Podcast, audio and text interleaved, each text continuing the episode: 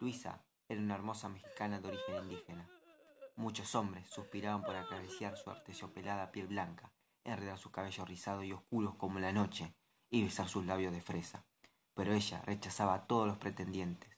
No obstante, un caballero español de alta sociedad, don Nuño de Montes Claros, consiguió conquistar su corazón. Él explicó debido a la diferencia de clases no era posible formalizar su relación.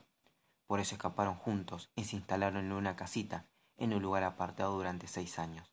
Luisa vivió allí y don Nuño la visitaba regularmente. Tuvieron tres hijos con los cabellos rubios y rizados. Transcurrido ese tiempo, las visitas del caballero empezaron a escasear y Luisa cayó en una depresión. Una noche decidió seguir el carruaje de don Nuño. El vehículo se detuvo ante una lujosa mansión donde se celebraba una gran fiesta.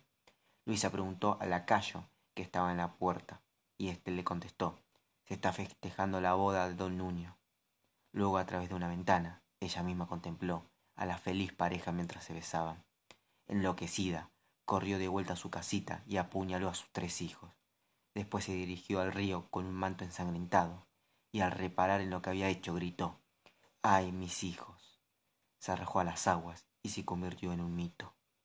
Desde entonces muchos aseguran haber visto a la llorona deambulando por los parques y las calles de la Ciudad de México.